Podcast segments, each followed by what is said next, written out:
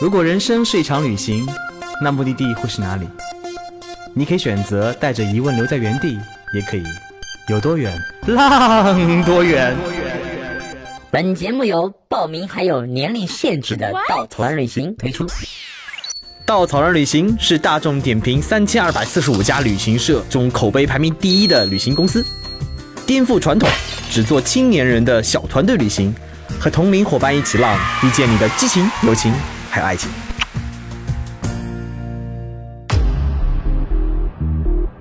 欢迎收听最新的一期《有多远浪多远》，我是道哥。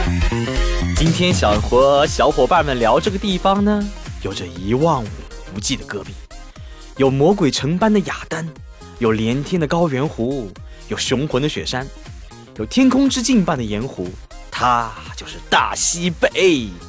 道哥觉得，如果平时你听够了英伦爵士，每到周末只会重复咖啡电影的小资生活，想在旅行时换换口味，放下了端了好久的东西，放开膀子，大口喝酒，大口吃肉，大西北一定适合你。下面是道哥科普时间。所谓大西北，是对我国西北干旱地区的别称，行政区域上指陕西、甘肃、宁夏、青海、新疆西北五省以及内蒙古的西北部分。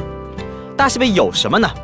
中国国家地理杂志曾经选出的中国最美五大湖第一名青海湖，中国最美的五大沙漠第四名鸣沙山月牙泉，中国最美的六大草原第二名、第六名若尔盖草原、祁连山草原，中国最美的七大丹霞第六名张掖丹霞地貌。啊，对刀哥来说呢，这个地方不仅是西北的豪爽，还承载刀哥很多的感情。为什么呢？十年前，这道哥参加的第一条稻草人的路线，哇哦，一下子暴露年龄，这嗯，那个时候道哥还才小学了啊，有点假，好吧。那个十年前呢，参加了一条非常经典的稻草路线，叫天境祁连。那个时候我还记得很清楚，如今非常有名的张掖丹霞，那个时候连景区都不是。那时候我们走在那个丹霞的地貌之上，看着。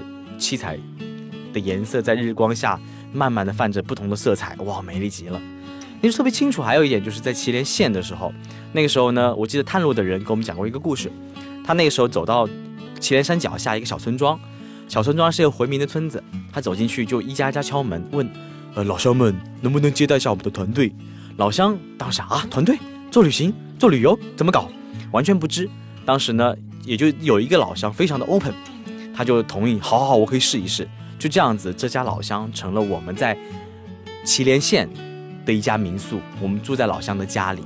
那个时候，我那次去的时候是第一次去他家，印象特别深刻，还是个旱厕，呃，没有洗澡的地方，刷牙呢还是一个小铁桶，里面装了很多水，然后刷牙时候对着雪山，感觉棒极了。再后来呢，因为我们常年的去，也帮助他经济发展，帮助他变得越来越富裕了一点。他就用这钱改造他的小家，他在家门口修了个小院子，院子修了个小房子，房子三面是玻璃，就这样子，我们睡在玻璃房，顶上是玻璃，能看见星空，前面是玻璃，能看见整个雪山。慢慢的，整个村庄也学着像老乡一起去改造自己的家，接待更多的游客。其实，因为我们的到来，去改变了这个村村庄，不能说命运吧。我们希望通过我们的到来，能改变这个村庄，能让他们变得更加富有，能让他们过上更好的生活，这是旅行中很重要的意义。大西北有这么这么多美景，当然我们也做了很多的路线，带你去看这片美丽的地方。有连续两年排名稻草人第一的最受欢迎的路线大西北，有经典的路线天境祁连、大漠之舞、梦幻甘南、绚烂北疆、天山南北、伊犁河谷、行走喀纳斯铿锵南疆行。哇哦！总感觉我们不像做旅行的，像是写小说的一样，名字取得这么这么文绉绉的。好了，今天我们就请来了负责写那么文艺矫情 文字路线的，负责路线开发的小树和大西北路线运营的橙子，来和我们好好的撕扯一下这片神奇的土地，除了美景，还有哪些让人想一去再去的、让人感动的故事。大家好，我是小树。大家好，我是橙子。小树呢，曾经做客过我们的节目啊，那个曾经也跟刀哥一起聊过甘南路线当中扎尕那那一位神奇的独闯尼泊尔的老乡，他也是那个我们曾经做节目的时候，呃提起过的和二货老板发生过各种纠葛的，比如说有一个那个青椒肉丝的故事啊，大家如果不记得没关系，可以听我们以前的节目。我们特别喜欢喜爱他，就就是因为他特别气我们二货老板。嗯，对我应该重新打一次招呼，因为大家好，我是熊孩子。嗯，那个因为他的外号叫熊孩子，所以二号老板我们经常叫他名叫熊熊爸爸。啊，这个好冷啊！呃，为什么请他们来聊西北呢？是因为刚刚小叔和橙子结束了一个多月在西北的探路。嗯，虽然西北已经很成熟的目的地，也是稻草人很成熟的经典路线，我们依然做了二次开发，希望把这个路线当中更多的精彩带给大家。呃，这次听说遇到了很多有趣的人，对吧？对的，对的，对的，很多很多当地的一些人，比如说藏族人啊、回族人。然后呢，有什么好玩的故事吗？嗯，橙子可以先介绍一下你遇到的那些人。啊，因为在大西北的话，就是说它那边的民族啊，各方面的都还是呃，就是分布的非常的这个丰富，很多样。然后我们而且当地的物产啊，各方面就是它是一个消费水平还不是很高的，但是呃，它的很多东西啊，有时候会。怎么说？就是如果是外来进口的话，或者说比如说它的蔬菜就会非常的贵，但是呢，它有些东西，比如说杏皮水，啊，我们这次就遇到一个很有意思的事情，就是我们这自己内部就是有朋友就是托我说杏皮水非常好喝，那我说 OK，那我帮你带，当时就非常豪爽。我想杏皮水嘛，那边也就一块五一杯，对吧？很方便。等一下，什么叫杏皮水？啊，杏皮水就是在敦煌，它是在敦煌是算当地的一个非常特色的一个饮品。啊，有点像我们这边的甘蔗汁，对，就是它一个。所以是把杏仁的那个皮儿 榨了汁儿啊，这个我倒是没有深层的研究过，但是我觉得从字面意义上应该是这样吧，好吧？所以好想象一下，对，好像特别苦的样子。对对，不不不，它是有点酸酸甜甜的，非常可口。因为在西北那边，就是这样的饮品，它会非常的开胃。然后很简单的一个简易的这样塑料的包装，结果我买杏皮水花了九十，然后运费花了一百八。对，这是这这这是一个很神奇的。哎，难道难道托你买杏？皮水的人没有想到过一个很神奇的地方叫淘宝吗？啊，对，但是他觉得就是当地的东西可能。就是口味更好，还有一个，比如说，我还就是关键的问题是我自己都没有预想到这一点。当我掏运费的时候，我跟快递人员扯了好久。但最关键还有一点，还有就是说，比如说像在瓜州吃瓜啊什么的，就是当地，因为我去年的时候过去吃瓜，基本上也就可能像我们外地去的话，可能两三块钱一斤，一个瓜四斤已经很了不起了，吃到撑，基本上晚饭都不用，一天晚饭都不用吃了。结果到最后要寄瓜的时候，我也想把它给寄回来，结果真的就是瓜只花了二十，然后运。费花了两百，就对这种事情在西北还是经常会发生的。嗯，西北呢，其实大家感觉当中西北的美食就是什么面皮儿啦、面块儿啦、面条啊，但是西北的美食远远不止哦。想到西北美食，都开始流口水了。西北有大盘鸡，对吧？还有手抓肉，对吧？还有鸡蛋牛奶的醪糟汤，还有张掖的小牛肉小饭。来说说还有什么好吃的美食？嗯，因为西北这个地方的话呢，它是一个民族特别融合的地方，有藏族、回族和汉族分布在那里，所以他们的食物的话呢，就汇聚了各个地方的口味，就汇聚在那个地方。然后在比如说张掖这个地方，它在位于河西走廊，它就好吃的特别特别多。我自己最喜欢的小吃就是牛奶鸡蛋醪糟汤，嗯。啊！大家不要再再来一遍，再来一遍，牛 奶鸡蛋老早汤。来，小叔跟我来一遍，男子篮球，滚蛋！没有，哎，小叔是那个四川人啊，所以说普通话特别的标准。对，因为我们那边的了和呢不太分，所以每次我要说这个小吃的名字的话，就对我来说是特别挑战的一个事情。所以你每次对你的女朋友说，呃，你是我的女主人了。呃呃，好冷啊！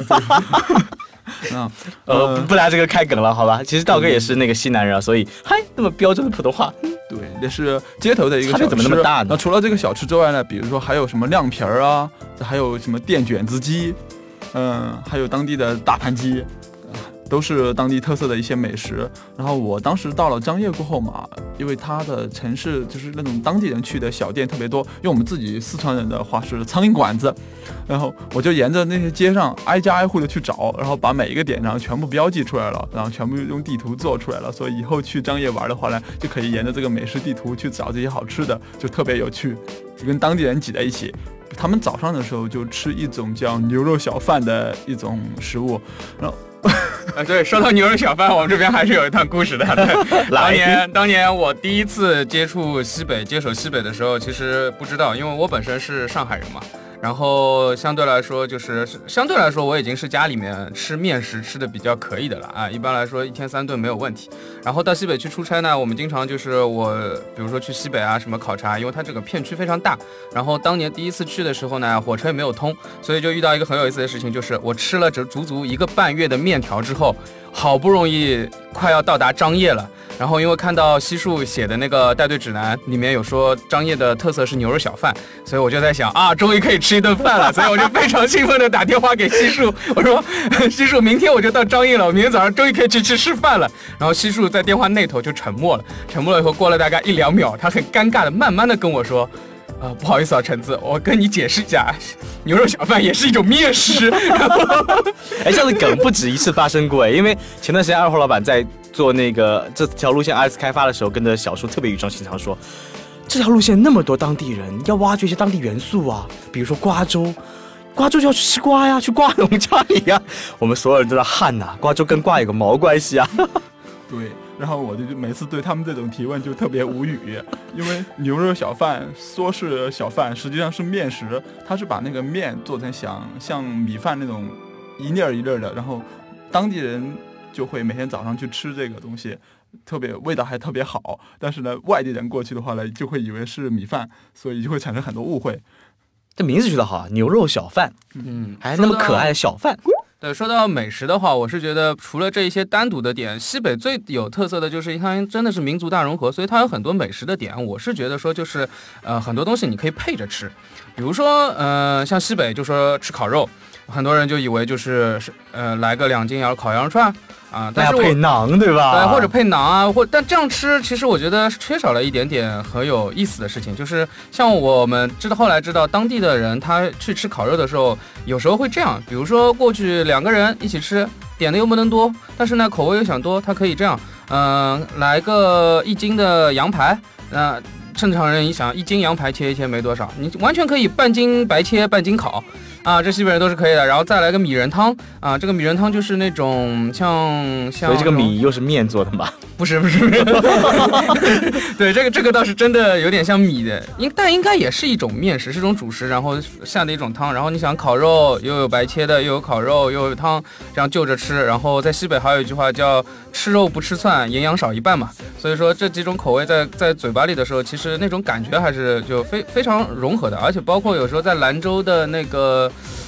呃，那个正宁路美食街啊，你要吃美食的时候也是一样的，你完全可以就是对面的摊子在做牛奶鸡蛋醪糟汤，这面的摊子在做烤鱼，那边的摊子你可以来个羊杂汤啊，全都可以配在一起。这个我觉得是在西北，就是吃起来是就同一顿，你可以有好多种味觉在在那边，就这个是特别棒。那个补充一下，人家不叫米仁汤，人家叫麦仁汤，因为因为叫麦仁汤，对，北方产的是小麦，不是水稻，所以人家叫麦嗯，对，欢迎收听我们那个改版的美食节目啊！当然，除了那个刚刚说了，整个青海、甘肃有很多好吃的美食，新疆的美食那真是让人垂涎三尺啊！但是我们今天不聊新疆，为什么呢？我们接下来。下一个月会请到我们新疆路线的探路者，一起再跟我们聊聊中国六分之一的土地新疆。所以，我们今天主要是跟大家讲讲来自西北、跟甘肃还有青海的故事。好，说了那么多的美食啊，美食过了以后，我们要说说美景。刚刚说了很多什么青海湖啊、茶卡盐湖啊，各种大 IP 网红。呃，除了这些大网红 IP 以外，我们还有什么小的特别有特色的地方吗？呃，我觉得西西北的话呢，对我印象最深的其实是祁连山。祁连山是承载了太多东西的一座山脉，它不仅从人文历史，还是从风景，还是从自然地貌来说，都是足够让你震撼。它就像一块荒漠中的绿岛一样。然后给这个地方带来了荒，就是源源不断的生机。因为因为实际上那个地区域的话，它周边以都是荒漠，北方北边是沙漠，然后南边的话又是青藏高原，又是比较荒芜的地方。但是偏偏那个地方就隆起了一座巍峨的雪山和山脉，然后那些雪水融化过后呢，形成了森林、草原，然后养育了那个地方的人。所以当你去到那个地方，看到那里的美景，看到草原了，看到雪山，然后看到。一望无际、辽阔的那种大平原的时候，我相信你一定会跟我一样特别特别的震撼。然后除此之外，在山里边的话呢，还会有一些溪水河流，它们汇聚到一起就形成了湖泊。然后高原的湖泊的话都是蓝色的，然后特别是在每一天不同的时间、不同的光线照射下，它会倒映出不同的颜色。有些地方是蓝色的，像块宝石一样；有些地方是碧绿的，像玛瑙石一样。所以当地的藏族人呢，也就把他们视为神，视为神山圣湖，然后加以顶礼膜拜。所以这些地这些东西的话，如果你到了当地一看到的话，你一定会非常非常的震撼。嗯，而且在西北的旅行是完全跟在呃中国的东边是完全不一样。你看，我们说江南是乌龙软语啊，乌龙。乌龙 软语，哎呀，软语，老是说不清楚这个普通话，真是太差了。那个，在你在江南感受那种精致，感受，比如说蛇山，上海最高的山脉九十七米，对吧？然后各种那那就坡，但一样很精致啊。山顶还有基督教堂呢，还有天文台呢。但是你到了西北，那种苍茫，那种不能叫荒凉，就是有有时候有。你在那种无人区那种壮阔，你感觉像哇世界尽头一样。你在青海湖一望无际的海，它真的像海一样。早上起来，你看着那个阳光从地平面那头升起，你你感觉像是在世界的尽头一样，一片阳光洒向你。你在整个祁连山脉那种雪山、大草原、大森林，你那种心中的豪迈是完完全被放开、被打开的。所以西北给人感觉就是豪爽。我觉得一方水土养一方人，西北人就特别的豪爽。对的，完全没有错。嗯，我记得就是我感觉江南的风景特别的秀丽小巧，像小家碧玉一样，而西北却却特别像一个粗犷的汉子一样。因为我记得元代的时候有一首诗特别特别的棒，他说：“江南春雨杏花，塞北秋风铁马。”就是短短两两句话就把这个表现出来了。江南的话就是春雨杏花那种小家碧玉的样子，而塞北呢就是。你看那些边塞诗表表现的都是秋风铁马，广阔无际，一望无际或苍茫无边。所以中国实在太大了，所以我们就是如果你到了西北，你看到那么广阔无垠的一些一些地方的话，你也许会升起这种感叹。嗯，所以其实还是那句话，一方水土养一方人，这样广阔无垠的天地，其实人在当中是心胸宽广的。所以西北汉子们。都特别的豪爽，所以这次路上当中，你们应该遇到很多这种豪爽的西北汉子吧？西北西北汉子的豪爽真的是让我有点无语。对，我们当时遇到了一件很有意思的事情，就是我们的车坏在了就是这个国道上。国道因为西北的国道就是没没有高速公路嘛，那一段在甘南，然后它这一段就是呃来回两车道，然后我们当时车坏了，嗯，坏了之后呢，我们就停在路边，然后叫了拖车，叫完拖车之后呢，我们意识到，呃。这样停在路边不是很安全，因为西北的国道相对来说路不错，但是它路太窄，然后又有很多的这种货运卡车开得非常非常快。我然后我们为什么会意识到呢？最主要的问题是因为我们后面的三脚架已经被别人撞得粉粉碎、粉粉碎了。对，就是这样，就划过去。然后我们我我就是坐在车上，大家聊天，因为等拖车嘛很无聊，聊了一会儿以后，我们车上有四个人，聊了一会儿之后。发现后面的那个三角牌没了，然后走过去看，那其实很不安全，对，很不安全。然后我们就意识到了，意识到了之后说，我们四个人说，那下我们就看到前面大概五百米左右吧，记住，五百米左右差不多吧。他们老黑我，每次说我出去探路，车都会坏在路上。去年这个故事我们也讲过的呢。嗯，然后嗯，我们就说，那我们把前面因为五百米有一个紧急停车带，看到我就啊挖挖出去一块，挖出去一块，然后我们就想说把车推到那边去。然后我们车上呢是这样的组成，一个是我和西树，然后还有一个车主，因为我们当时是搭的车，嗯，因为在西北就是说，如果不坐当地人的车的话，自己开车其实是没有这个信心的，路又结冰啊，又非常非常非常山路非常难开。然后还有一个呢是我们的一个很好的朋友，一个叫离哥的，也是在那个我们甘南的路线里面也开住客栈住宿的，所以我们是我们很好朋友，他那那次呢就陪我们一起走，走了一程这次。然后呢，他他有一个很显著的特征是什么？就是是个光头。非常非常锃锃光瓦亮的一个一对一个光头。然后结果遇到了一个事情呢，就是我们好好推，使劲推，因为西北都是山路啊，有坡，然后我们使劲推，好不容易五百米推到那儿了，突然之间黎哥的电话响了，响了之后我接起来，就听到对面说。李哥，我看到你那个光头了，你们是不是车坏了呀？李哥说：是是是是是。他说：啊，那没事了，我就只是跟你打个招呼哈，然后就挂了。这个人怎么能只打招呼不来帮忙呢？对，就就是这么粗犷豪放，他就直接一路就嗖就过去了。然后看到光头还知道给我们打个电话算好的了。啊，就怕不怕神一样的那个对手，就怕猪一样队友啊。哎，除了离哥本身，还有你还跟我讲过，你们有一个很好玩的师傅，就是哎，有一个特别可爱的那个啊，藏族阿卡，藏族的阿卡就是僧人，僧人的话在藏传佛教里面叫阿卡，所以，嗯，我们这次认识了一个就是藏传佛教的一个师傅，他叫桑波师傅，特别特别有意思，简直颠覆我们对藏族僧人的一个惯性思维。嗯，他人的话呢，他特别博学多才，他看过很多很多书，包括。马克思的哲学他都看，然后包括伊斯兰教他也懂，他是本身是个藏传佛教的僧人，所以他就是谈天说地，嗯，知无不晓。所以，但是呢，他更有意思的是，他特别喜欢怼人，嗯，三句话要怼我们一次。对，就比如说我们有一个供应商里面，就是呃呃，因为藏族有很多刚开始的时候他们是用单坡梯，这种单坡梯呢就只是一根圆木头，然后上面砍一些台阶。啊，砍掉几块一些木头，然后就人可以走上去了嘛。然后我们的团队去了之后呢，因为要上二楼，所以那个当地的那个大哥贡秋大哥呢，就帮我们把那个楼梯造成了一个铁的，旁边加了个扶手，因为本来的单坡梯是没有扶手的。嗯，对对对对。然后那个桑波师傅走那个楼梯，因为桑波师傅人非常非常的心宽体胖，对，非常心宽体胖啊。然后他又有心宽体盘，又又有那个僧袍，所以呢，他在那个，然后藏族人造那些楼梯都是就是这种。钢筋，然后它就呃不是钢筋，这种钢丝啊什么的，它就直接弯在那个楼梯上面会弯成花嘛，所以那种花就会勾住那个僧袍，所以他那一路那个楼梯走的他非常的纠结，纠完了之后他下来之后就对那个供秋大哥说，你是不是不想我来？你别以为我叫阿卡就会卡住。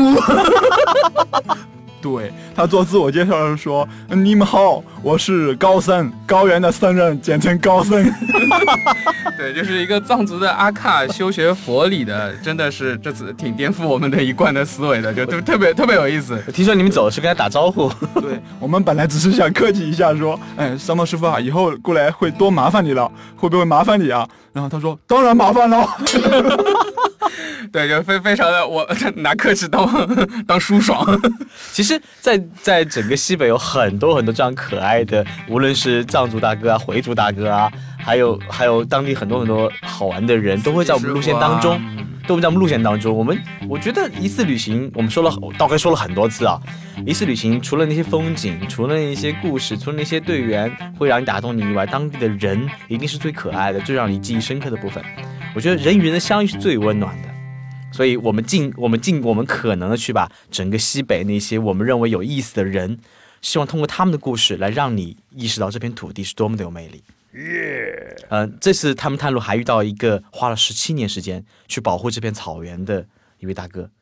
嗯，是这样子的，就是除了这些在路上遇到的可爱的、有意思的人之外呢，还有一些人他们在做的一些我们可能根本想不到的事业或者事情，特别特别让人感动。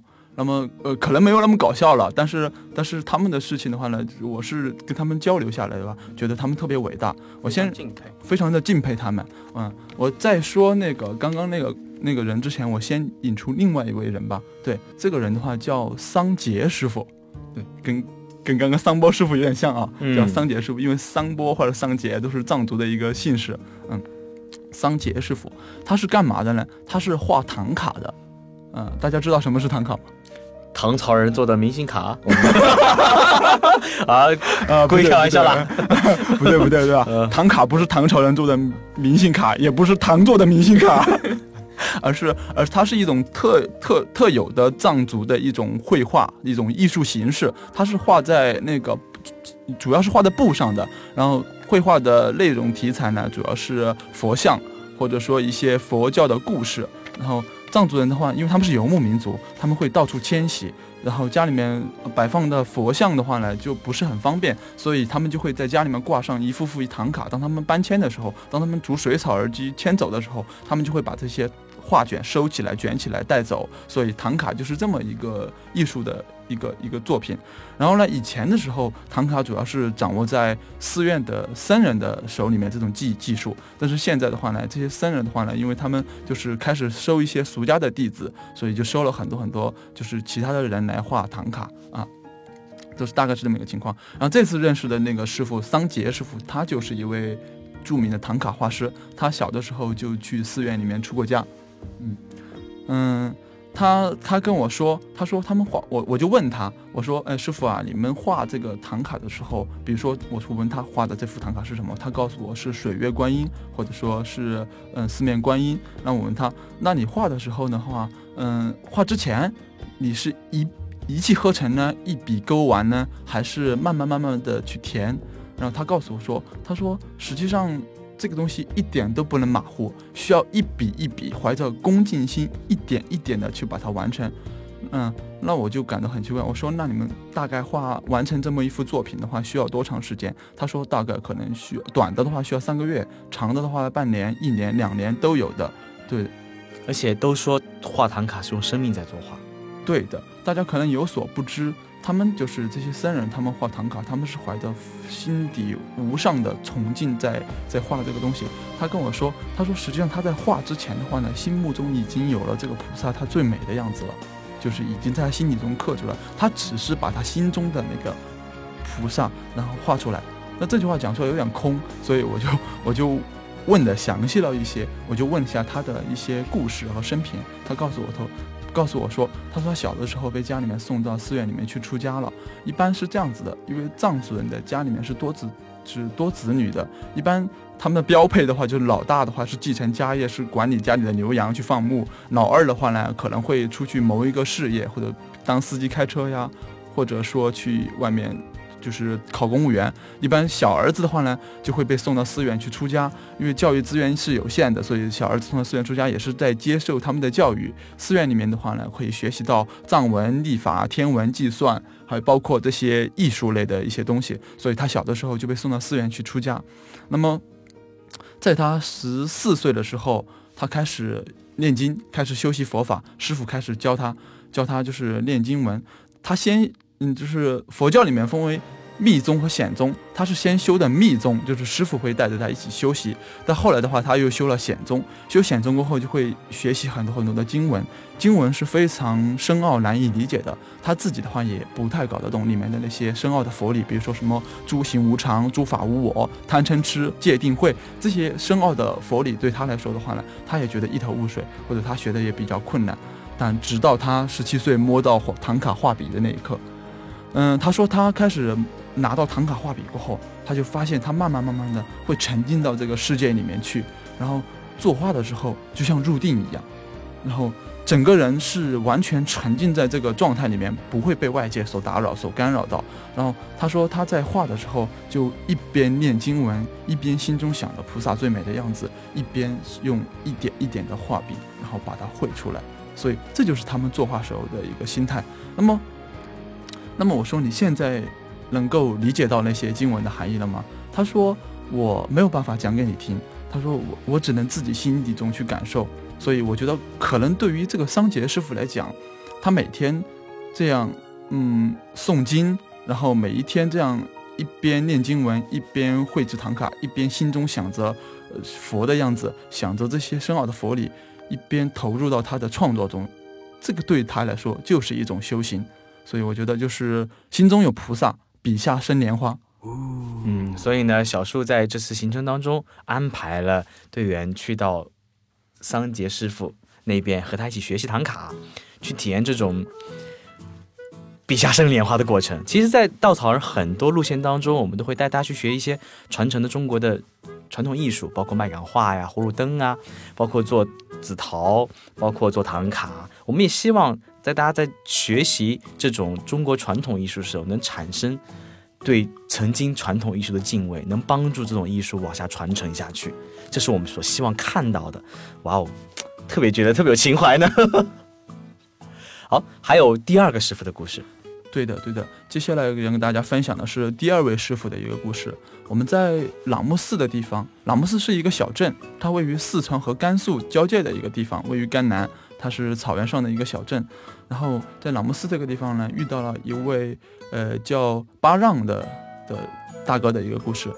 巴让，嗯，他是一位，我第一次见他的时候呢，觉得他特别的，嗯，特别酷炫，特别帅气，特别的。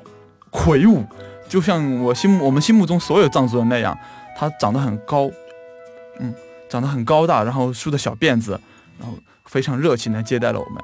然后他把我们引进去后，我们就跟他聊天，就是他他这个人的话呢，就喃喃道来他的故事。他是一个就是从西藏大学中文系毕业的一个学生，他是藏族人当地，他的家就在朗木寺的周边，然后是部落里面。他年轻的他。年轻的时候，十几岁的二十岁的时候，特别喜欢骑马。他跟他的朋友每次都是骑着骏马在草原上狂奔，然后这种狂野的，就是藏族的汉子。但是有一次，他印象特别深刻，是黄昏的时候，夕阳照在草原上面，他们骑着马翻过一个山头。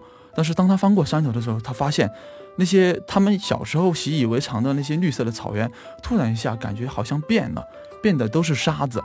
到处都是沙子，那个风铲在他的脸上，吹在他的脸上，沙子也卷在他的脸上，这个给他心中造成了非常非常强烈的一个印象。他觉得他的家乡在开始慢慢的变化了。这个时候，他开始关注环境保护的一些事情了。他开始找资料，搞各种书籍来看。他发现他们的家乡甘南的一个草原正在迅速的退化，或者说迅速的被沙化。就是刚刚提到的《中国国家地理》杂志里面提到的，就是若尔盖湿地啊，或者说甘南草原啊，这个被评为中国最美的草原第二名。但是呢，你你你，但是你可能都不会知道，这个排名第二名的草原，居然都在经历这么严重的环境的退化的一个过程。所以他就开始寻找这方面的一些想法。嗯，那个时候刚刚机缘巧合的那个洛克菲勒的 NGO 组织在中国招人，他就踊跃的去参加他们，然后居然就是应聘上了，成为他们的一个工作人员，在四川甘孜阿坝的那边藏区在工作。所以他在这个这个 NGO 组织里面工作了很多年，学到了很多知识，然后利用这些知识，从二零零五年开始重新回到他们的自己的家乡，在做这个环保的一个事业。到今年的话呢，已经坚持了大概有十七年的样子了。所以是一个非常非常厉害的一个人，嗯，所以，呃，去整个豪迈大西北，你除了有那种大口吃肉、大口喝酒那种美食的体验，你会看到很多你看不到的风景，包括沙漠、高原湖、雪山、草原。你这种大气的豪迈当中，你会觉得你心胸被打开。但除此之外，你还能感受到当地的人在大气当中保留着自己的匠心，保留着自己的坚持，保留自己的理想。我觉得跟着稻草人去西北，你会感受到那一份不一样的魅力，这是我们想呈现大西北给你。所以呢，无论是梦幻甘南，还是天气祁连，还是大西北路线，我们都希望去展示一个真正的西北给你，展示一个豪迈却又温柔的西北。对的，没有错。因为正是因为旅行，才让你打开了视野，才会认识到当地还有一些我们根本就是想不到的人，他们在做的一些我们不知道的一些事情。就比如说这位巴朗大哥，我觉得他是一个胸怀天下的人。我觉得侠之大者为国为民。我以前的话还不是特别能体体会到这句话，为什么呢？因为他的故事的话，就是他。一个人凭一己之力想要去拯救这片草原，因为他认识到一个道理，一个特别深刻的道理，就是草原跟他们藏族的关系。他跟我说，他说如果没有草原的话呢，就没有藏族，他们这个民族就会消失。我感到很惊奇，我说为什么？我说你们为什么不能搬出来跟我们住一样的房子，开一样的车，然后跟我们一样？他说他就给我娈娈道来，他说他一直专家告诉他们，或者说从书本上查到的知识告诉他们，草原沙化是因为。过度放牧导致的，所以他被这个问题困扰了很多年。但是这些年，他随着自己的经验，还有带着大家一起干这个事情，他开始开始发现不一样。怎么不一样？最开始的时候，他他觉得他觉得就是需要靠政府，需要靠专家来做这件事情。但是呢，他经过尝试，经过努力，发现力量远远不够。他觉得应该去发动广大的牧民来一起来保护，但是呢，很多牧民的话，他们目光特别短浅，他们只认眼前的利益。你要跟他说去保护这个草原，是保护他们自己，他们是不会信的。但是巴朗大哥特别的聪明，他就把，因为藏族的话呢是村落和部落这样子的一个组织成分，然后村落和部落里面的话呢，有的时候政府说话还不如 长老说话管用，所以长老就是成为一个关键的因素。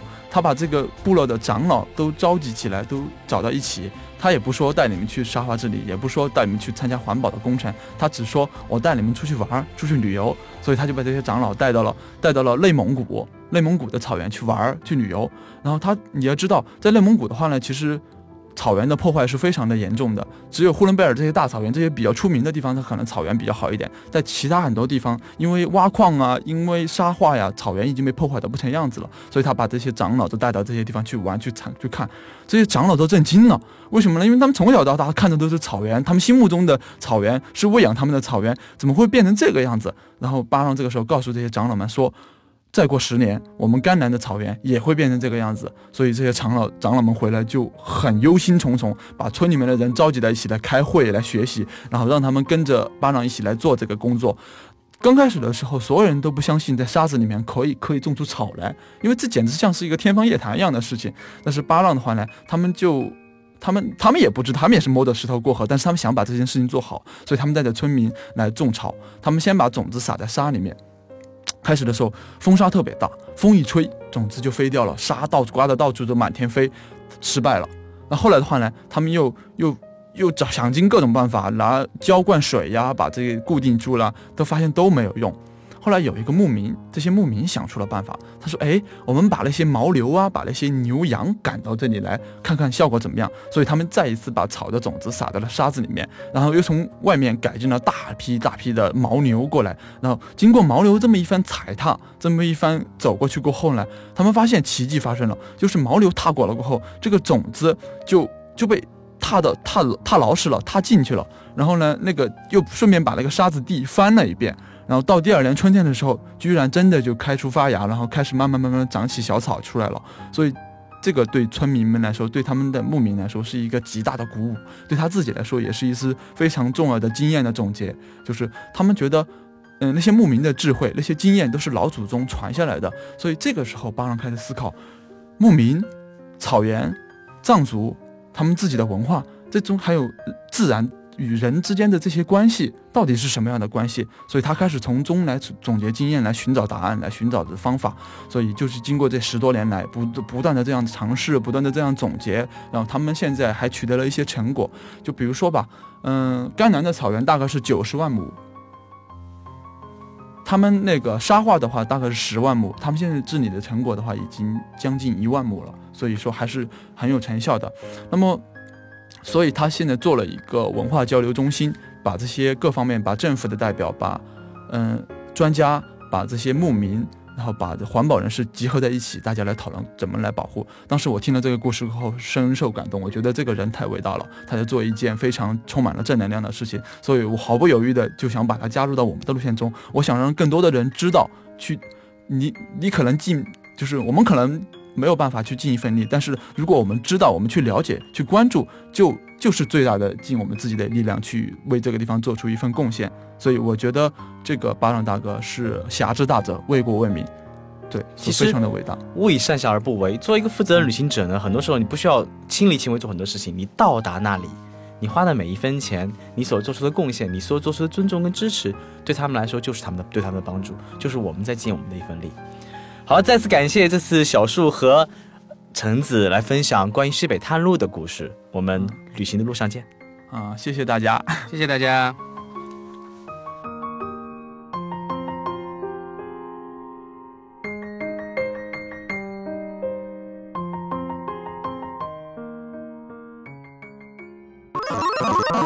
请搜索“稻草人旅行”，和我们德艺双馨、颜值出众的领队一起出发，爱上这个世界。